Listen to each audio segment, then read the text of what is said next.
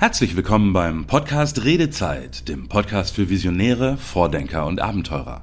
Präsentiert von Red, der Marke für das Elektrohandwerk. Heute zu Gast bei Redezeit der Gründer des spannenden Startups Sticker Stars, Michael Janek. Er hat sich dafür sogar in die Höhle der Löwen gewagt. Mit seiner Idee macht er ganz normale Menschen mit Stickern zu Stars.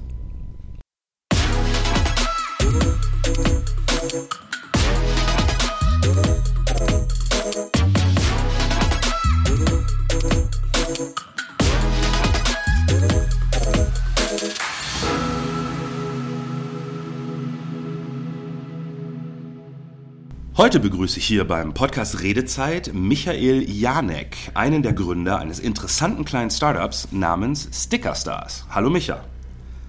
Hallo Mirko, grüße dich. Hi, Micha. Ähm, die Idee von Stickerstars, wenn ich sie richtig verstanden habe, basiert ja auf den, äh, den bekannten Panini-Sammelstickern und Alben, die wir wahrscheinlich alle kennen.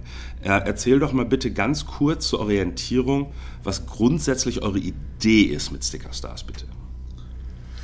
Ja, super. Erstmal vielen lieben Dank, dass ich bei euch im Podcast sein darf. Ja, gerne. Ähm, mit Stickerstars. Ja, die Idee hinter Stickerstars ist ganz einfach zu erzählen. Ähm, wir sind alle aus äh, der, der Zeit der 80er, 90er, die beiden Gründer, Eike und ich und ähm, haben natürlich hautnah miterlebt, wie Panini-Sticker auf dem Pausehof sich anfühlen. Und irgendwann, 2006, war ich mal bei einem Unternehmen, ähm, das tatsächlich von sich so eine Art Sammelalbum gemacht hat. Und das war für mich das allergeilste Onboarding, als Praktikant reinzukommen und plötzlich die ganze Mannschaft zu sammeln und zu tauschen. Ähm, das war für mich das Überbleibsel von, von einem Event, das sie hatten zur, zum Sommerfest 2006. Ja. Und daraus ist dann sechs Jahre später Stickers das geboren, nämlich die Idee, warum gibt es denn tatsächlich diese Sammelerlebnisse, ähm, für die sich Menschen extrem begeistern, für die seit fast 70 Jahren euphorisch gesammelt und getauscht wird, vor allem zu EM und WM. Warum gibt es denn das nur von den Profis und nicht eigentlich von den Menschen, die mir viel näher stehen in ja. meiner Gemeinschaft, wie in meinem Verein oder in meinem Unternehmen oder in meinem Familienkreis. Und äh, das war der Ursprung der, der Sticker-Stars-Idee. Und da haben wir einfach losgelegt und haben geguckt, ob sich Menschen genauso wie wir für die Idee begeistern können. Okay, verstehe. Also das ist ja dann auch die Logik des Namens, schätze ich, dass man Leute durch diese Sticker zu kleinen Stars macht. Genau, dass wir Menschen die Bühne bieten, ähm, sichtbar zu werden. Also wir sagen auch, dass wir, dass unser Zweck des Unternehmens äh, ist, Gemeinschaften zu verbinden mhm. und Menschen, Teams in ihren Organisationen, in ihren Gemeinschaften sichtbar zu machen. Und das Tolle dabei, und das hat mir so imponiert, als ich diese Idee auch kennengelernt habe am eigenen Leib, war, dass äh, das Netzwerken nicht immer so eine Art, äh, ja, übers Knie gebrochen und ich muss aus, mich, aus mir rausgehen und ich muss hier ganz viel Überwindung, sondern ich möchte das Netzwerken zum Kinderspiel machen. Mhm. Und so haben wir Stickerstars gebaut und heute ist es äh, in, in vielen anderen Dimensionen als nur im Sport unterwegs. Aber die ursprüngliche Idee war tatsächlich auch, warum machen wir das nicht von den kleinen Vereinen dort draußen, die die E-Jugend oder die Bambini bis hoch zu den äh, alte Herren und der ersten Mannschaft, warum, ja. warum kennen die sich eigentlich gar nicht so richtig? Ähm, wie können wir die am besten vernetzen? Und heute ist das größer denn je geworden. Und ähm, heute haben wir DAX-Unternehmen wie Bayersdorf und die Telekom unter anderem als Kunden. Ja, cool. Äh, du, du warst ja auch bei dieser bekannten Show, die Höhle der Löwen, dabei. Ähm, wo, glaube ich, einfallsreiche Erfinder mit zum Teil recht erheiternden Erfindungen versuchen, äh, irgendwie interessierte Investoren zu überzeugen und naja, zum, zum Investieren zu bringen. Ne? Und das, ähm, das ist ja eine ziemlich große Produktion. Magst du uns mal ein bisschen erzählen, was so, wie das so hinter den Kulissen war? Wie, wie seid ihr da hingekommen? Bewirbt man sich da irgendwie? Und, und wie ist das da, wenn man da aufschlägt? Wie, wie, was geht da ab? Ja, super spannende Frage. Also ja, wir waren ähm, 2019 im September waren wir in der Ausstrahlung bei der Höhle der Löwen und ähm, das war eine ziemlich lange Reise bis dahin, denn 2014 haben die uns zum ersten Mal kontaktiert, da waren wir noch ganz frisch und sind 2013 erst gestartet mit dem die Unternehmen. Die haben euch kontaktiert? Die haben uns damals kontaktiert, da waren sie auf der Suche nach spannenden Startups. Da waren ah. wir halt mal in Berlin in der Presse und äh, dann, dann wurden wir angesprochen. Wir hatten aber Schiss und haben gesagt, es ist eigentlich nicht so das richtige Produkt für diese Show ähm, und wollen erst mal gucken, wie diese Show läuft. Das war quasi die erste Staffel. Und naja, drei Staffeln später oder gar vier Staffeln später hat ähm, unser damaliger Marketier die Idee gehabt, er bewirbt uns da jetzt einfach mal. Und ähm, dann haben wir uns proaktiv beworben. Das war dann so ein halbes Jahr vor Aufzeichnung.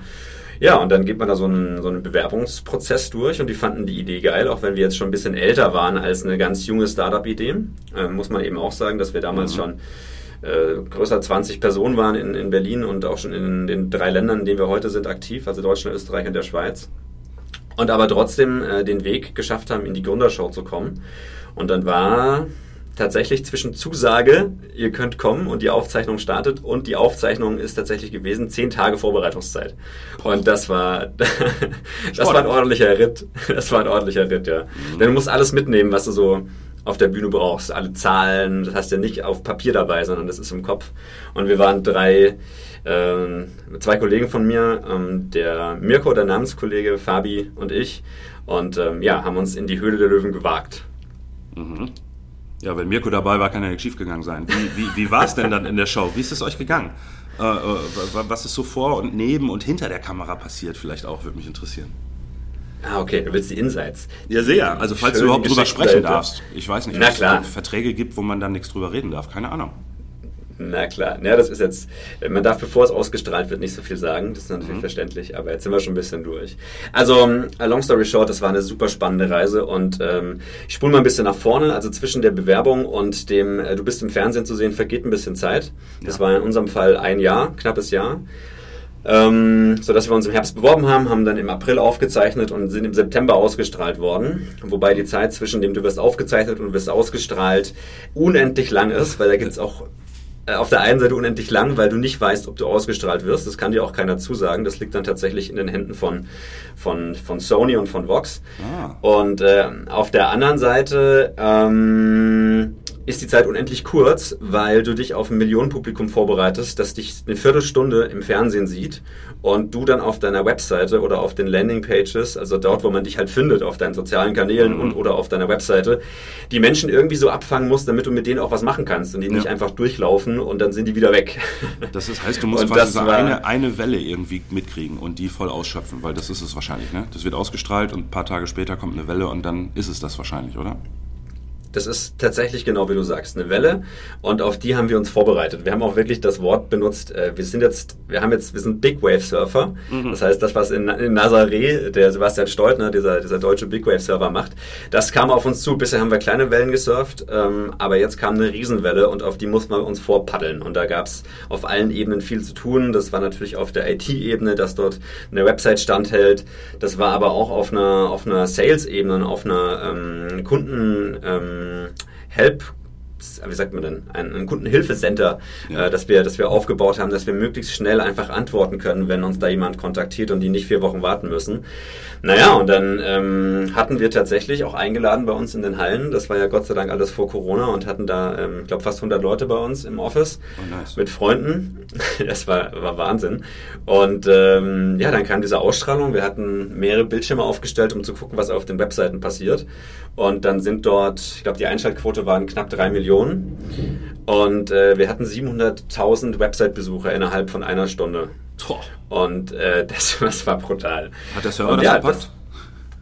Also ja, der, der Nico hat eine geniale Arbeit gemacht mit seiner Crew. Insofern hat er gepackt, äh, haben uns da auch gut auf die Welle vorbereitet. Das Brett ist nicht gebrochen. Und ähm, ja, wir haben eine sehr, sehr tolle Ausstrahlung gehabt, äh, haben kein Funding bekommen in der Sendung, vielleicht um die Frage vorab zu beantworten. Mhm. Dafür waren wir einfach von, ähm, für, die, für die Investoren waren wir da schon ein Stück zu weit. Das war ihnen dann auch ähm, zu teuer. Ähm, aber die Story, und da wurden wir von unserem, das war auch einer unserer äh, ja, Wunschinvestoren, ähm, Mr. Regal, wurden wir dann tatsächlich über den Klee gelobt, dass das, was wir gerade machen, gut ist und dass er daran glaubt. Ähm, und äh, das hat uns sehr geholfen, das Feedback. Das, wir waren auch zwei Stunden in dieser Aufzeichnung drin. Ähm, und davon wird dann eine Viertelstunde im Fernsehen gezeigt. Also insofern ein, ein, eine Wahnsinnsvorbereitung ähm, mit diesem Highlight, dass du tatsächlich dann auch, wenn du ausgestrahlt wirst, sichtbar bist. Und würde ich jedem empfehlen, der tatsächlich das Interesse hat, sich ins Fernsehen zu stellen und ähm, ja, diese Erfahrung zu machen. Denn das ist, das bringt auch dem Team extrem viel. Das heißt, ich verstehe dich richtig, das Marketing war schon auch ausreichend wertvoll, vielleicht sogar mehr als die 50 oder 100.000 Euro, die man da absagen kann, würdest du sagen? Du, das kann man ja ganz schwer messen, ne? Ähm, beziehungsweise man muss natürlich so ein bisschen Indikatoren aufstellen, warum, wie dann so ein Erfolg zu messen ist. Bei uns war es dann natürlich ganz viel über, über Presseanfragen, beziehungsweise wirklich dort, wo du am Ende dann auch gefunden wirst, in, auf einer Suchmaschine. Und äh, über uns hat dann tatsächlich, weil wir in der Sendung das ein oder andere ähm, kleine Highlight, einen kleinen Lacher gebracht haben. Ähm, wir haben die erstmal sammeln und tauschen lassen. Also wir sind in diese Show gelaufen, in der mhm. Sendung, und haben ein Sammelalbum für die Investoren mitgebracht und haben gesagt, okay, wir haben alles bis auf den Investoren-Sticker, der fehlt uns noch. Das war eines unserer letzten Sätze in dem 3-Minuten-Pitch, den du hast, wenn du durch diesen ja, kleinen, ja. durch, diese, durch diese Höhle äh, läufst, durch dieses Gitter. Und ähm, dann haben wir die sammeln und tauschen lassen und das hat einen so riesigen Wog gehabt, dass zwischen äh, Maschmeyer und Dümmel und Kofler ähm, wurde da wie wild hin und her getauscht. Dann haben sie die Aufnahme unterbrochen, damit sie gute Fotos schießen können. Und das war toll. Das war schon in den Wochen, bevor das Ganze gelaufen ist, in den Teasern bei Vox. Und das war genial. Und äh, das hat uns natürlich die eine oder andere Anfrage schon gebracht, bis dann am Ende halt, nachdem es nicht geklappt hat, die Bildzeitung auch drüber geschrieben hat, mehrere Wochen später. Und da war man einen Tag auf der, auf der Startseite. Naja, und diese Dinge, das sind so die Nebenschauplätze, aber es hat uns als Team extrem viel weitergebracht. Wir haben super viel am Produkt entwickeln können. Und das, was du da auch gerade am Anfang gesagt hast, was eigentlich unsere Vision ist.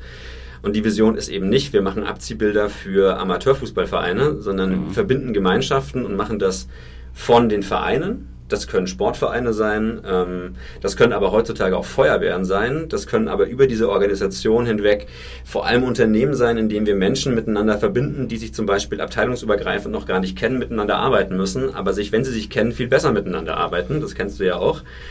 Oder ähm, tatsächlich auf der privaten Ebene, ähm, eines der neuen Projekte von uns ist es, auf, auf Hochzeiten Gäste miteinander bekannt zu machen, damit das Brautpaar das nicht tun muss und man hat einfach nicht nur ein geiles Gästegeschenk, sondern vor allem so eine der Interaktivierung des Kennenlernens von allen, die auf dieser Hochzeit sind. Und so hat sich das Ganze nach der Höhle entwickelt, weil wir mit einem richtig starken Drive im Team, aber auch ähm, ja, aus den Anfragen, die von extern kamen, ähm, stark gewachsen sind.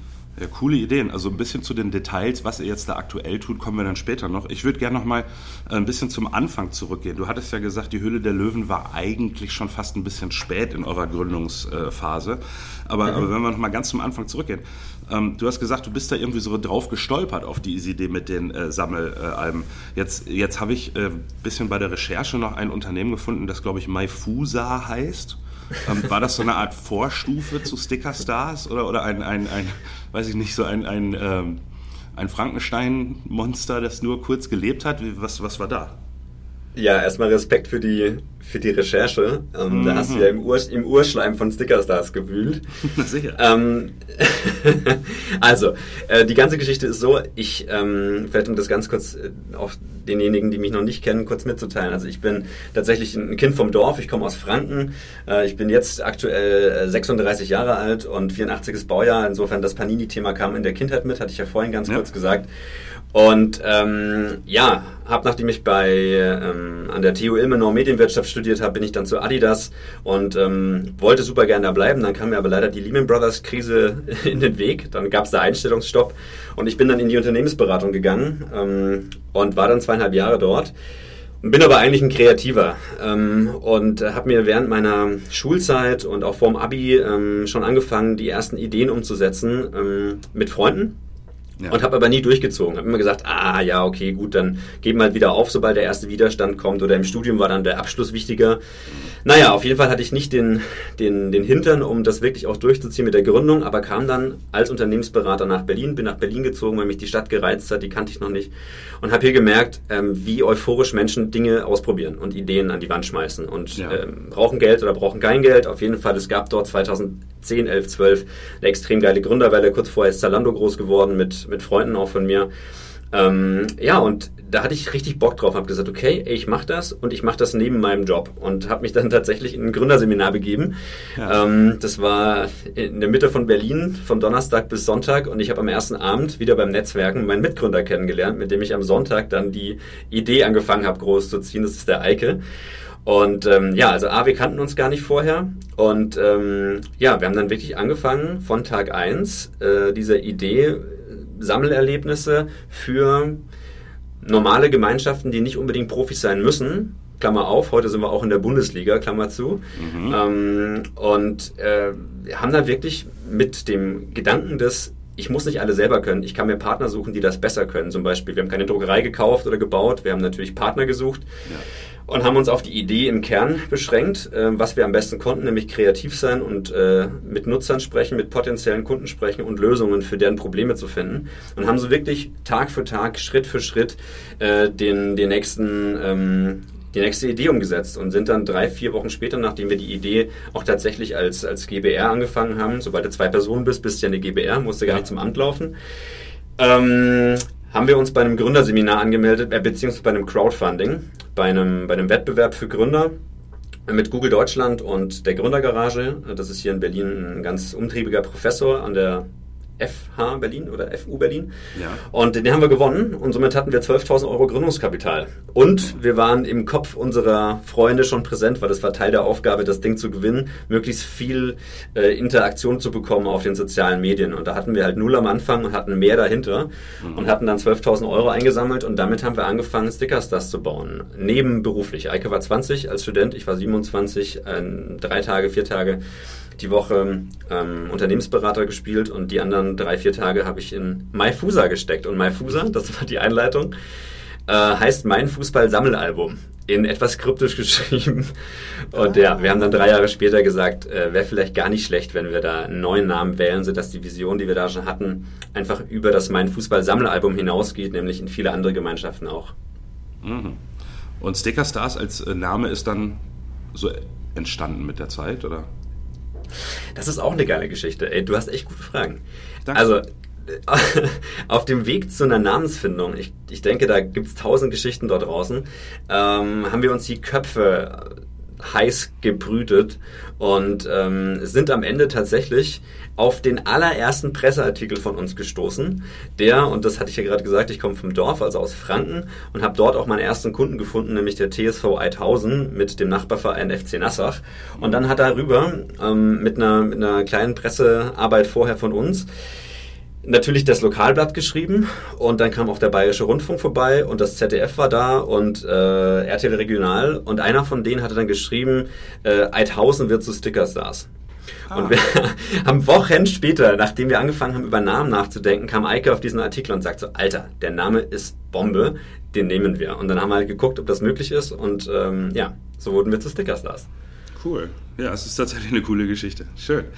Ähm, du, du hast ja eben schon ein bisschen von der Idee hinter Stickerstars erzählt. Ähm, mich würde äh, interessieren, was, was das genau ist, was jetzt dich als Person an dieser Geschichte so fasziniert. Ne, wie du gerade sagst, du hast diese Idee mit dir rumgetragen, du hast innerhalb von zwei Tagen scheinbar jemanden mitgerissen oder überzeugt, äh, der da, äh, daran beteiligt ist. Heute hast du, glaube ich, ich weiß nicht, das, die letzte Zahl, die ich gefunden habe, waren 17, wahrscheinlich sind es mehr Mitarbeiter. Ähm, und, und die begeisterst du irgendwie offensichtlich ja auch Partner und Kunden und Medien und so. Also was ist dieses Ding im Kern, was dich da so so, so, so heiß macht auf das Thema? Also ich bin jetzt nicht jemand, der nach Hause geht und am Abend, wenn er Freizeit hat, Sticker klebt. Also das ist äh, vielleicht vor, vorangeschoben. Diese Panini-Leidenschaft, die war als Kind vor allem da. Was mich als, mhm. als, als Heranwachsender oder als Erwachsener extrem begeistert, ist es, Menschen kennenzulernen. Ich bin fast besessen davon, Neues zu lernen, beziehungsweise Menschen kennenzulernen. Sei das jetzt in einem Erasmus-Studium oder sei das an einer neuen Uni oder sei das in einem neuen Umfeld, in dem man so reinkommt. Mhm. Ähm, und ich habe immer gemerkt, dass es manchen Menschen super schwer fällt. Und auf der anderen Seite ähm, habe ich gemerkt, dass dass häufig so dieser, dieser klassische Mensch sich so Idole sucht und denen nacheifert und sein ganzes Leben lang eigentlich gar nicht merkt, dass er auf der gleichen Ebene ist wie der. Also wenn man jetzt so ein kleines Kind sich vorstellt, das begeistert, ich, ich habe gerade vor mir äh, so eine alte Präsentation aufgerufen für unseren Podcast, da steht Lukas Podolski mit zwei Kindern nebendran und die zeigen gerade den Panini-Sticker 2006 oder 2008 ja. von der WM und von der EM. Und die beiden sind begeistert, da strahlen die Augen und denken sich, Lukas Podolski, mein Riesenidol. Was sie aber nicht merken dabei ist, dass der Lukas genau der gleiche Mensch ist, wie sie auch. Und dass das Potenzial, das er aus sich gemacht hat, genau das gleiche ist. Nur er hat es halt gemacht. Und ähm, ich finde, das ist so eine Aufgabe von, keine Ahnung, wo das herkommt, vielleicht von, von, von irgendwo aus der Kindheit, äh, aber auch für mich selber. Ich habe gemerkt, man muss über seinen Schatten springen, um sein Potenzial irgendwie zu äh, entfalten. Und das hatte ich auch aus dem Erwin Staud äh, rausgehört, der im letzten Podcast, genau, den ich jetzt gerade gehört habe, ein genialer Mensch, ähm, der auch gesagt hat, er kommt aus einem kleinen Dorf, aber er hat selber gemerkt, dass er einfach Talente hat und dann Verantwortung übernommen hat und hat dann daraus das gemacht, was ihn dann später zum Präsident des VfB Stuttgart gemacht hat oder eben mhm. zum IBM-Chef. Und das kann wirklich jeder. Du hast nämlich auch die Frage gestellt, warum hat das der Erwin geschafft und nicht der Michael oder der Peter? Genau. Und dann sagte er, er ist immer er geblieben. Er war immer das, er hat immer zugehört, er war immer der Lustige und er hat, er hat vor allem Lösungen gesucht. Und das ist so ein bisschen die Aufgabe, die, die ich mir für mich stelle, ich möchte Probleme finden, die ich lösen kann, mit idealerweise einem Produkt, das Spaß macht. Und das habe ich gefunden mhm. mit Sticker Stars und äh, habe dann, wenn du so einen Verein siehst, vor allem deinen ersten Kunden, und das ist ein kleines Dorf in der Turnhalle, wo du Fußball spielen lernst, und plötzlich steht da die Medienlandschaft und geht in dieses kleine Dorf und berichtet darüber euphorisch und Menschen tauschen sich über Wochen, dann merkst du, ey, du hast ein Produkt, das irgendwie Potenzial hat. Und äh, wir sind danach, ich dachte danach, ist der Krisendurchbruch und wir haben ab jetzt müssen wir in Anführungszeichen nur noch auf Aufträge warten, hatten wir ein richtiges Durstjahr. Also wir haben echt keinen Abschluss gemacht, weil das Geschäftsmodell überhaupt nicht gepasst hat. Du hast zwar den ersten Kunden und der erste Kunde sind Freunde von dir, beziehungsweise diejenigen, die dich kennen und die dir das Vertrauen schenken, das auszuprobieren. Ähm, aber der nächste sagt halt, äh, überzeugt mich noch nicht. Und dann haben wir extrem lange gesucht, bis wir tatsächlich ein Geschäftsmodell Dreher gefunden haben und sind dann über den Vertrieb des Supermarktes gekommen. Auch das kam von Kundenseite. Mhm. Ähm, also heute vertreiben wir für die für diese Sparte Sticker Stars Clubs, das sind so diese lokalen Dinge, Feuerwehr sammelt Feuerwehr, ähm, äh, Fußballverein sammelt Fußballverein ähm, und, und jede Gemeinschaft sammelt jede Gemeinschaft in so einer kleinen Gemeinschaft, die geschlossen ist, die dafür auch nichts zahlt. Das war auch immer der Ansatz. Wir mhm. unterstützen Vereine, wir enablen dieses, also wir auf Deutsch übertragen, wir vernetzen aktiv die Menschen und wir geben denen die Möglichkeit, sichtbar zu werden. Und ähm, das war immer das der Anfangsgedanke, deswegen war die Idee, dass ein Verein dafür zahlt vorab und dann später über den Verkauf sich refinanziert, immer so eine Art Risiko und das hat überhaupt nicht funktioniert. Das war die erste und deswegen Idee. haben wir, okay, okay. das war die erste Idee, ja. genau, genau, genau. Und, ähm, und jetzt löst du das ja ganz anders, wenn du schon davon sprichst von der Finanzierung. Jetzt verstehe ich das so richtig, dass es einen, einen Sponsor quasi gibt, der das irgendwie mit Produkten koppelt und das finanziert, richtig. oder? Richtig. Wie, wie funktioniert, also das wir schon gerade davon sprechen, wie, wie funktioniert das genau? Also für den klassischen Verein oder für die klassische Feuerwehr, für die Organisation dort draußen, ähm, der, wo 200, 300, 150 oder viel mehr ähm, Menschen sich sammeln und tauschen, kennenlernen sollen, die jetzt mhm. nicht Unternehmen sind, die nicht eine private Feier sind wie eine Hochzeit. Ähm, dort kam dann durch das Vehikel des Sponsorings ein Supermarkt auf uns zu, der gesagt hat, hey, ich finde es ja toll, dass man eine Anzeige schalten kann in euren Alben, aber ich möchte lieber das Produkt vertreiben. Geht das denn auch? Und dann haben wir uns angeguckt, das war 2014, da hatte Eike und ich gerade, vielleicht als kleine Anekdote am Rande, unsere ersten 20.000 verdienten Euro in ein Projekt gesteckt, das komplett nicht funktioniert hat. Das heißt, wir waren eigentlich wieder auf Null, aber wir hatten natürlich jetzt nichts verloren, weil wir mit, unser Einsatz war unsere Zeiten, unser Eifer und unser Lernwille. Ähm, und dann haben wir uns angeschaut und haben gesagt, klar, lass mal ausprobieren. Und aus dem Lass mal ausprobieren wurde ein neues Geschäftsmodell, nämlich dass der Supermarkt ein Problem hat. Und das heißt, wie kriege ich im Verhältnis zu allen anderen Supermärkten, ja, wenn du so ein klassisches mhm. Dorf nimmst oder so eine mittel, mittelgroße Stadt oder eine große Stadt, dann sind die alle an einem Ort. Da ist dann der Aldi da, der Edeka, der Netto, ja. der Lidl, der Rewe und so weiter. Und wie können die sich differenzieren, außer die Produkte? Und natürlich nur durch ähm, ja, Empathie, Euphorie. Genau Emotion, lokale Ansprache. Und wenn man sich selbst und seinen Sohnemann und die Freunde und seine Tochter und vielleicht die Frau, die im Verein unterwegs oder in der Feuerwehr unterwegs ist, an der Kasse bekommt, aus einem Päckchen und ist auf der gleichen Ebene, und da schließt sich der Kreis zu Lukas Podolski, ähm, dann hast du äh, ein wirkliches Problemlöser für diesen Supermarkt geschaffen. Und damit sind wir halt in die, in die Supermarktlandschaft gegangen und haben gemerkt, dass wir damit sehr, sehr viele weitere begeistern können und haben jetzt, glaube Stand vorletzte Woche 800 Supermärkte in Deutschland, wow. Österreich und der Schweiz in diesem ersten Segment Stickers, das Clubs lokal ähm, begeistern dürfen bis heute. Nice. Und verstehe ich das dann richtig? Also wenn ich, keine Ahnung, eine, eine Tafel äh, Kinderschokolade kaufe und das euer Partner ist, ich glaube, das ist Nestlé oder was, dann, dann kriege ich mit der Kinderschokolade diese Sticker-Päckchen dazu, wie das bei Panini auch war? Oder ist das dann schon drin in dem Produkt oder muss die Kassiererin mir das geben? Sehr geile Frage. Äh, läuft ein bisschen anders. Also wir haben tatsächlich auch tolle Kampagnen fahren dürfen mit so großen Key also großen Kunden wie jetzt zum Beispiel Coca-Cola, äh, mit der wir die erste, die erste Amateurfußball-Kampagne, ähm, die sie überhaupt jemals gefahren haben, in der, in der 100 plus Jahre von Coca-Cola weltweit äh, gemeinsam hier in Berlin gebaut haben. Oder auch Ferrero, da waren jetzt nicht in den Produkten drin, sondern du kaufst ein Produkt und kriegst dann.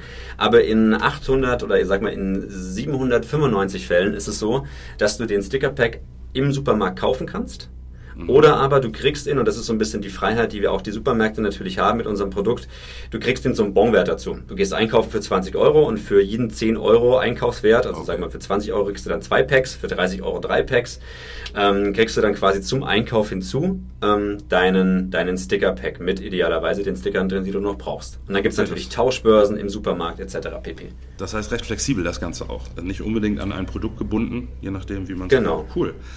Ähm, ja. du, du hast jetzt eben schon kurz davon gesprochen, dass du zwischendurch auch mal, äh, dass ihr zwischendurch auch mal ein Projekt, wenn ich so sagen darf, in den Sand gesetzt hast. Ähm, und mhm. du hattest mir freundlicherweise ähm, eure Learnings 2012 bis 2016 zur Verfügung gestellt. Ähm, und, und das hat mir ganz gut gefallen, weil ihr neben natürlich einem Überblick über eure die Idee und die Partner und so, ähm, hattet ihr auch so ein paar Schlagsätze, die, die ich als Learning verstanden habe. Also irgendwie so eine Art guter Rat an euch selber vielleicht und, und ich vermute, das ist was, was vielleicht auch andere Gründer oder Leute in einer ähnlichen Phase für sich übersetzen können. Und da waren natürlich so ein paar Dinge bei, wo ich mich jetzt nicht, die mir nicht überrascht haben, wie liebe, was du tust äh, oder fokussier dich oder feier Erfolge oder trau dich viel. Also das sind ja so Dinge, die hört man beide mal. Ich bin sicher, auch dazu gibt es eine Geschichte. Was mich aber besonders überrascht hat, waren zwei Sätze, äh, nämlich einmal besser 60 als 100 Prozent und mhm. der andere ähm, ist niemals allein mit den beiden Sätzen, da würde ich dich mal fragen, was, äh, ob wir das verstehen können, was, wie die entstanden sind. Ich würde noch einen dritten mit hinzunehmen, das ist das Habe gute Mentoren. Ich habe ihn gerade auch aufgerufen, was du, ah, okay. was du gesagt hast. Vielleicht kann ich das noch mit am Rande nehmen, weil die anderen Sachen hört man häufig. Ja. Ähm, aber gut, ähm, ich habe das große Problem, dass ich perfektionistisch erzogen wurde, beziehungsweise halt wirklich versuche, das i-Tüpfelchen an was ranzumachen, bevor ich überzeugt bin, dass es andere begeistert. Und was ich gelernt habe in der Gründerzeit ist, dass es überhaupt nicht der Realität entspricht mhm. und man einfach nicht nach vorne kommt, wenn man das perfektionistischste i-Tüpfelchen sucht und erst dann umsetzt. Also das heißt, diese besser 60% als 100% sagen wir immer so better done than perfect, also besser gemacht als überhaupt nicht gemacht. Ja. Denn perfekt ist es nie und Perfektion, habe ich irgendwann gelernt, ist halt eine krasse Illusion. Ähm, sowohl in, in Partnerschaften als auch in Produkten. Ähm, das sieht man ja auch an einem Tesla, der ist ja auch jetzt nicht im im perfekten Spaltmaß gebaut, aber ja. die Welt findet es halt irgendwie geil. Ja. Und ähm, genau das ist der Punkt, der, glaube ich, Unternehmen heute unterscheidet oder Innovatoren davon unterscheidet, ähm, als von, von so langsamen, ich möchte mich nicht verändern Unternehmen und wir brauchen einfach mehr, die was trauen und das ist dann natürlich gemeinsam mit dem, ich traue mir was zu, auch wenn ich vielleicht noch nicht 100% überzeugt bin, aber ich gehe damit raus und ich spreche Menschen an mhm. und gucke, ob ich damit jemanden äh, tatsächlich, ob ich Probleme lösen kann, die ich natürlich im Vorfeld schon mir ausgedacht habe und das ist so der Hintergrund zwischen besser 60 als 100.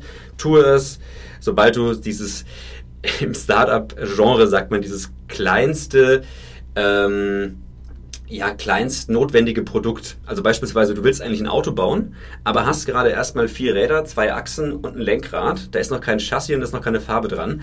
Aber wenn du mit dem Ding rausgehst und fragst Menschen, ob sie das geil finden mit ihrem Problem, ich bin vorher zu Fuß gelaufen, ähm, sich von A nach B jetzt eben ähm, anschieben und ein paar Meter einfach rollen können und können dabei mehr transportieren, ob das ein Problem löst und der sagt, acht davon sagen ja und zwei sagen, finde ich total kacker, dann hast du schon mal einen guten Indikator. Und so war es auch bei uns damals.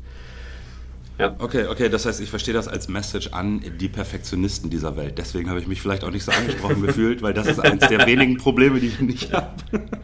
Okay. Geil, Glückwunsch. Ähm, wie, wie, ja, es, es, hat auch seine Vor- und Nachteile. Äh, wie ist es mit Ist niemals allein? Das hat mit Perfektionismus vermutlich nichts zu tun. Äh, nee, das hat was mit Netzwerken zu tun. Äh, es gibt ein tolles Buch von einem Autor, der heißt Keith Ferrazzi. Schwer zu buchstabieren jetzt im Podcast. Aber ähm, der, das Buch heißt halt Never Eat Alone und deswegen habe ich es auf mhm. Deutsch übersetzt. Ist niemals alleine.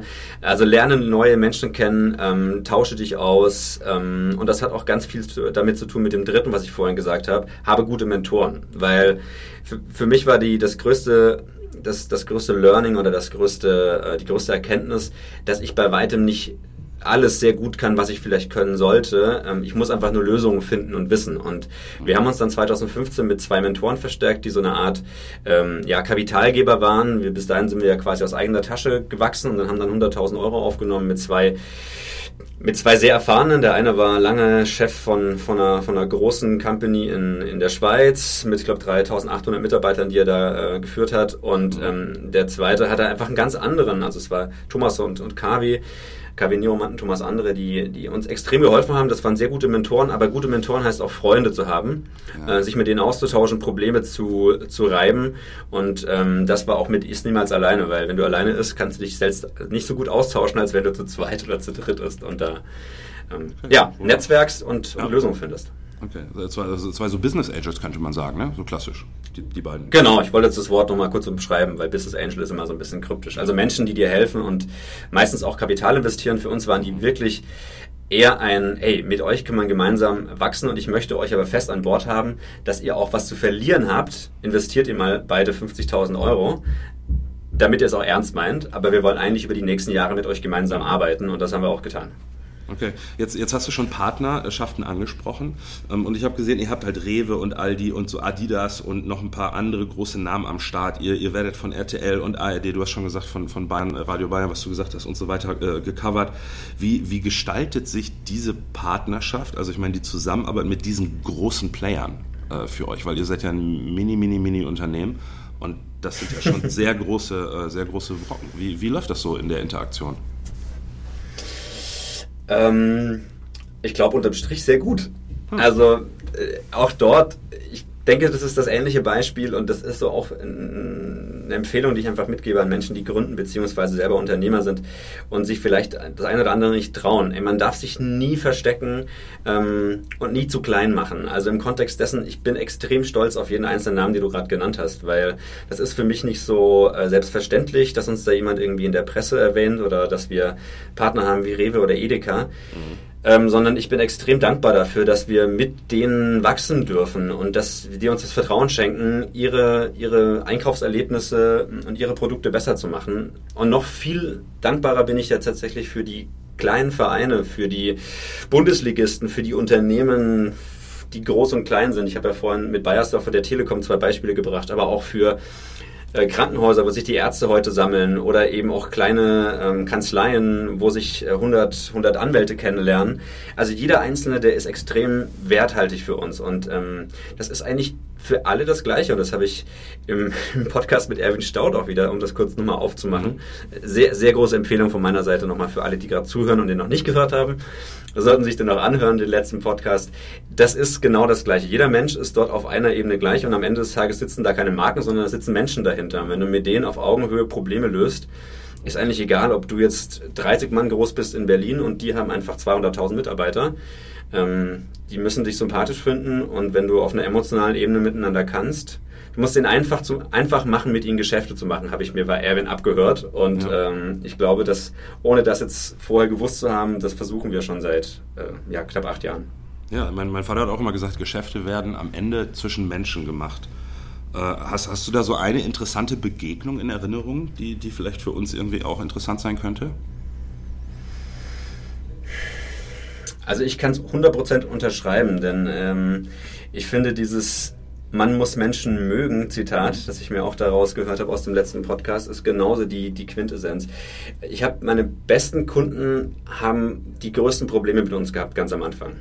Und äh, ich habe einen, einen Kunden, der ist in, in, äh, in der Nähe von Dortmund und äh, da hatten wir einfach im Projekt, bevor das Ganze in seinen Supermarkt kam, extrem viel falsch gemacht. Das hat ein Praktikant von uns betreut, mhm. ähm, der überhaupt nichts dazu konnte, aber er hat halt Fehler gemacht und der andere hat ihn dann am Telefon wirklich in den Boden geschrien. Ui, hat ihn lange gemacht. Und, äh, ja, ja.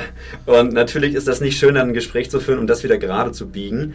Aber ähm, ich bin dann tatsächlich persönlich, und das war noch ein bisschen schwierig, weil meine Oma kurz vorher gestorben war, bin quasi nach der Beerdigung ins Auto gestiegen, aus Bayern, bin nach Dortmund gefahren, um äh, in seinem Supermarkt zu stehen und mir anzuhören, ähm, wirklich anzuhören aus Dankbarkeit und vor allem aus dem, dem Ziel heraus, Lösungen zu finden. Mhm. Ähm, warum der gerade so Schwierigkeiten hatte mit uns. Und daraus wurde die beste Beziehung. Also oh, das ist so das, das, das allergeilste Learning aus den ersten Jahren, dass das dann nicht aufgegeben werden sollte, sondern dass man einfach dort und ich muss nochmal Erwin Staud, ich bin ein riesen Fan von ihm und ich habe ihn vorhin ganz, ganz selten gehört. Du hast einen Mund und du hast einfach zwei Ohren. Also hör besser zu, als dass du sprichst. Und ich habe mich dahingestellt und ich habe halt wirklich vier Stunden lang zugehört. Am Anfang war es ein bisschen hart, aber nach einer halben Stunde hat er gemerkt, ich schreibe alles mit und ich meine das ehrlich. Und ähm, ja, da, daraus ist einfach eine richtig spannende Partnerschaft erwachsen, der uns extrem viele Türen aufgemacht hat und vorher hätte er fast meinen, meinen Praktikanten durch die Tür geschrien. Cool. Ja, dann macht es schon scheinbar Sinn, dass man sich gerade mit Leuten beschäftigt, die einem vielleicht eben so ein bisschen eine Opposition entgegenbringen ne? oder ein bisschen doof finden, weil man viel lernen kann. Ja, absolut. Und, und vielleicht sogar einen spannenden Menschen äh, kennenlernt. So, ja, äh, gut, ja. Ähm, jetzt nochmal zum, quasi, wir sind ja schon so ein bisschen am Ende. Erzähl uns doch bitte nochmal genau, was jetzt Stickerstars aktuell zu bieten hat und vielleicht so ein oder zwei erfolgreiche Projekte, wo du besonders stolz drauf bist oder wo, wo es einfach besonders gut gelaufen ist. Ähm, ich habe auf eurer Website so, so die Idee von leuchtenden Kinderaugen gesehen, die nicht wahr sich da freuen, dass sie sich selbst auf dem Album haben und so. Also gib uns doch nochmal ein bisschen Einblick in das tatsächliche Tun von Stickerstars im Markt heute. Super gerne. Danke für, die, äh, für den Pass. Ich fange mal ganz klassisch an mit dem ersten Bereich. Das ist Stickers, das für, für Vereine, für Organisationen wie Fußballvereine, für Feuerwehren. Dort machen wir von den strahlenden Kinderaugen bis zu dem 80-jährigen Ex-Feuerwehrhauptmann äh, oder eben dann Präsidenten des lokalen Sportvereins, mhm. machen wir Menschen glücklich, indem dass wir ihre Gesichter auf Sticker bringen. Ähm, mit der Technik, die wir heute gebaut haben, ist das auch super einfach. Nicht viel Aufwand, läuft alles über uns in Berlin und vor allem alles über den Rechner oder über das Handy heutzutage aus dem Verein und aus dem dem Supermarkt heraus. Und man kann sich dann später quasi sammeln und tauschen und lernt damit seine Gemeinschaft kennen. Das, das ist das, das klassische ist, ich Modell hab, Entschuldige, ich habe mir das kurz angeguckt. Das ist so eine Art Konfigurator. Ne? Du kannst quasi deine Fotos da hochladen und dir ein Album Klappe quasi aussuchen irgendwie. Das scheint recht, ich habe es jetzt nicht gemacht, fairerweise, aber das scha schaute recht einfach aus auf den ersten Blick. Richtig, also für, diese, für diesen klassischen Bereich machen wir das tatsächlich, also wir gestalten die Alben. Mhm. Ähm, das, was du gerade ansprichst, ist vor allem dieser neuer, neuere Bereich, auf den ich jetzt gerade noch äh, kommen darf. Ah. Und das ist dann Stickers das für Unternehmen, das ist Stickers das für, für private Events, wie zum Beispiel Hochzeiten, wo eben kein Supermarkt dahinter ist und das Geschäftsmodell ein anderes ist, aber das Produkt genau das gleiche. Wir bringen mit Gesichtern auf Stickern, auf Sammelalben, ähm, bringen wir Menschen zusammen und das ist eben im Unternehmenskontext. Das findet man unter business.stickerstars.de findet man dann schöne Beispiele an deiner Frage, auf was ich richtig stolz bin. Ich bin super stolz auf das Telekom-Projekt beispielsweise, wo wir ähm, ein Mitarbeitermagazin ähm, mit 20.000 Mitarbeiter, beziehungsweise 20.000 Mitarbeiter sind Empfänger gewesen dieses äh, Magazins oh, und die 25 Jahre. Wahnsinn, auch wieder ein großer, großer Player. Player. Ja. 25 Jahre Telekom-Aktie ähm, wurde quasi als, als äh, Kern des Projektes kommuniziert an die 20.000 Leute und das war während der Corona-Zeit. Das heißt, eigentlich sollten die sich auf verschiedenen Events, die 25 Jahre äh, in Deutschland in den Telekom-Dependancen, sollten die sich feiern und, ähm, und dort treffen. Das ging aber nicht und dann hat äh, die Susanne Heggen, die für die Kommunikation bei der Telekom zuständig ist, eine super Idee gehabt und hat eine Online-Tauschbörse aufgesetzt und hat diese Innovation gehabt, hey, 20.000 Leute, sammeln und tauschen ihre Doppelten digital und schicken die sich über die Hauspost oder über andere Möglichkeiten, wie man sich halt dann in den verschiedenen ähm, Standorten der Telekom wieder trifft. Und das hat eine riesige Euphorie losgetreten und damit durften wir dann vor wenigen Monaten den, den PR-Award gewinnen als super junges Unternehmen in dem Bereich und wow. also für interne Kommunikation. Ähm, aber auch, ich bin tatsächlich auf äh, die geniale Idee äh, stolz, dass wir in dem Bereich gerade tatsächlich 200 Ärzte in, in einer Klinik miteinander bekannt gemacht haben, die im letzten Jahr ja super viel leisten müssen oder mussten und immer noch müssen und äh, sich aber genau dort, wie jeder, jedes Kind in einem Sportverein, natürlich auch mit Menschen ähm, den, im, im Unternehmenskontext bewegen und sich dann dort durchs besser kennenlernen, von der Radiologie bis hin dann äh, eben zur Krankenschwester in ganz anderen Bereichen kennenlernen und damit einfach eine bessere Gemeinschaft sind. Und das auf der nächsten Ebene, und das ist dann auch der Abschluss, wo wir heute sind, und da entwickeln wir eben noch weitere oder viel weitere äh, Ideen ist es zum Beispiel auf Hochzeiten, auf denen dann ein anderes Problem besteht, nämlich, hey, ich habe da Gäste, die sind aus verschiedenen Kreisen, kommen nie, die einen sind Freunde aus der Uni, die anderen sind Familie von Braut, die anderen Familie vom Bräutigam. Aber äh, irgendwie, die sind so in Grüppchen. Ich möchte, dass das alles gemeinsam auch deren großer Tag ist. Also war die Idee von uns, warum stellt man nicht alle Gäste auf die Ebene von Braut und Bräutigam? Wir verbinden die Gemeinschaft. Jeder ist Teil der Hochzeit aktiv. Jeder ist auch sichtbar. Und dieses spielerische Sammeln und Tauschen zwischen Trauung und Abendessen in der Zeit, in der meistens scannende leere oder langweilige andere Spiele laufen, ähm, ja, funktioniert auch gut und das haben auch Freunde von uns tatsächlich mitentwickelt, weil sie gesagt haben, hey komm, das wäre doch geil auf meiner Hochzeit. Und dann haben wir da angefangen und ähm, das kann man heute selber machen tatsächlich. Und da gibt's cool. dann, wie so ein CW-Fotobuch, gibt's eben den Stickerstars-Designer und kann dann mit wenigen Klicks die Bilder einsammeln, auch so, dass die Gäste nicht wissen, dass sie überrascht werden mit Stickerstars, aber dass sie wissen, hey, da ist was Geiles geplant und ähm, ja, das steckt hinter den verschiedenen Modellen. Ja, das wäre für mich auch noch eine spannende Frage äh, aus der Perspektive, dass ich auch Teambuildings mache äh, in meinem anderen Leben. Wie lange dauert oh. denn das von dem Moment, wo ich dieses Foto quasi oder die Fotos hochlade, die Informationen bereitstelle, bis ich das Ding physisch in der Hand habe? Also ähm, das hängt so ein bisschen davon ab, wie viel Zeit du in, in die Gestaltung steckst. Aber ähm, wir brauchen circa fünf Wochen ähm, zwischen, du gibst das gerade ab und sagst, okay, abschicken ähm, wie so ein CW-Fotobuch, das du ja auch abschickst und lässt dann ja. drucken. Und ähm, wir gehen dann halt nochmal drüber und gucken, dass auch alles richtig ist. Und äh, brauchen dann circa fünf Wochen, bis du dann für deine Hochzeit relativ ähm, mit Puffer vorher, also eine Woche vor, deine, dein, dein, deine Sammelalben hast, die natürlich jeder Gast bekommt und auch alle Sticker-Packs, die dann in vierer Sticker-Packs abgepackt sind, die genauso ausschauen wie dann auch dein Cover vom Album. Also circa fünf Wochen. Okay. Ähm, und das gleiche auch auf der Unternehmensebene. Okay, wow. Also finde ich echt eine super spannende Idee. Äh, eigentlich wieder so ein Beispiel auch für eine recht simple Idee, wenn man überlegt, die, die, die richtig viele positive Nebeneffekte hat. Äh, gefällt mir gut. Okay, wir, wir sind schon wieder am Ende leider. Ähm, ich, wir haben noch so rituell, sage ich mal, zwei, zwei Fragen, die ich immer ganz gern stelle. Einmal würde ich dich noch bitten äh, zu überlegen, gibt es vielleicht irgendwie eine Botschaft oder eine Weisheit oder ein Gedanke, äh, von dem du dir wünschst, dass möglichst viele Menschen ihn teilen würden? Eine Erfahrung von dir, so ein, ein Appell. Hättest du sowas? Mm, ja, ich ähm, würde das nochmal von vorn nehmen. Ich glaube, man sollte sich vor allem für das Gegenüber interessieren. Ähm, das nehme ich jetzt mal in die Unternehmer, die hier zuhören, ähm, weil da ist so mein, mein, mein Learning auch wieder, wenn ich mich mit meinen zwei Ohren und meinem einen Mund vor allem auf das mehr Zuhören konzentriere, ähm, dann werde ich bessere Lösungen finden für den Kunden und das war der Schlüssel und ist der Schlüssel von Stickerstars. Wir haben einfach sehr gut zugehört und, und suchen dann auch Lösungen für die Kunden. Okay, cool, danke. Ja, ganz zu Ende haben wir äh, auch schon so als kleines Ritual unsere regelmäßige Blitzfragerunde. Ähm, das funktioniert so, ich würde einen Satz beginnen in den meisten Fällen und dich bitten, dass du ihn einfach mit wenigen Worten beendest. Ganz spontan. äh, wenn, ja, wenn dir nichts einfällt, ist auch völlig gut. Äh, Publikumsjoker okay. gibt es keinen. Also. Kann ich keinen Telefonjoker an? Nee, das geht nicht, technisch allein schon. Fangen wir mal Scheiße. oben an. Also, äh, ganz oben auf meiner persönlichen Bucketlist steht aktuell. Äh, guter Vater zu sein, der ich gerade ah. geworden bin. Glückwunsch, Glückwunsch. Danke. Meine sinnloseste Konsumentscheidung der letzten Jahre war. Ähm, puh.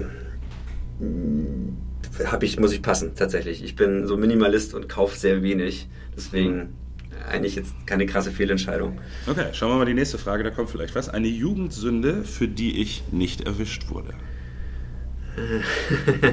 Ja, der Klassiker ist natürlich Rauchen, ne? Ja, das kommt auch. Aber ich, ich, ich habe mal Geld aus meiner, aus der Geldbörse meiner Oma geklaut und wurde dafür nicht erwischt, aber habe selber ein riesenschlechtes Gewissen gehabt, habe ich gestellt und das war, war eine gute Lehre. Wow, okay. Äh, Punkt, Punkt, Punkt würde ich gerne mal meine Meinung sagen. Ähm, oh, da gibt es viele, aber vor allem positiv. Aber ich würde gerne Elon Musk mal meine Meinung zu seinem neuen Auto sagen. Ah, okay.